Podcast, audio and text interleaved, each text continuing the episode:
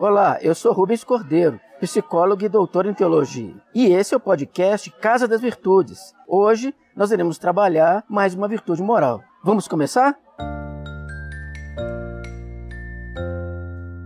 O domínio próprio, como virtude, é algo muito especial. Trata-se do controle que a pessoa vai aprendendo passo a passo a exercer sobre si mesma, sobre os seus sentimentos, sobre os seus impulsos, sobre o modo como a pessoa se relaciona com os outros. Uma curiosidade sobre o domínio próprio é que ele, de certa maneira, é o contrário da complacência. O indivíduo que é muito complacente é aquela pessoa que é condescendente consigo mesmo. Ela fala o que não deve, ela age de maneira inconveniente, ele sempre age achando que está certo.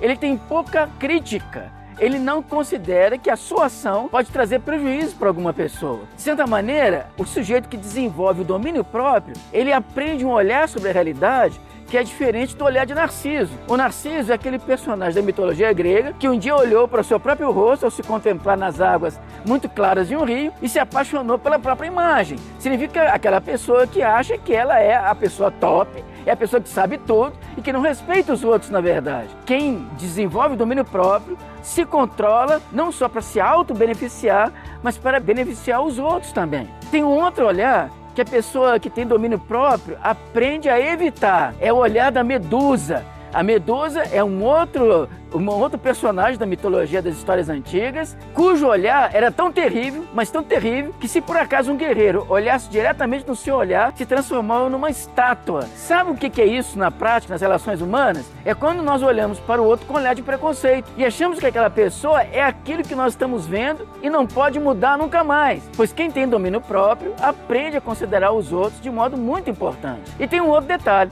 A pessoa que desenvolve domínio próprio aprende, na medida em que controla os seus próprios impulsos, a respeitar as outras pessoas, o que é muito importante no seu dia a dia.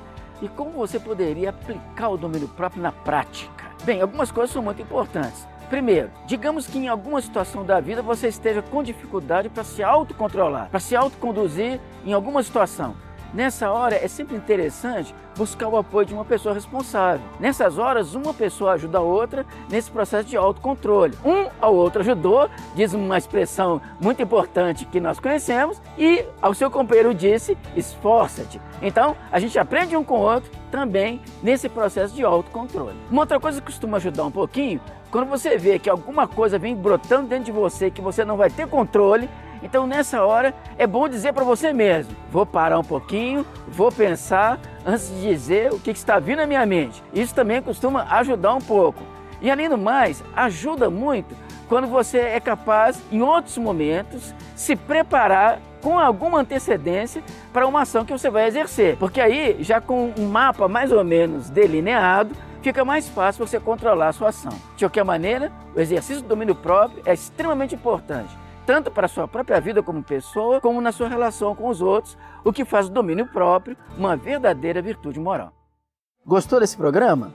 O Casa das Virtudes é um oferecimento do programa Bene, formação ética e socioemocional em parceria com o Colégio Batista Mineiro.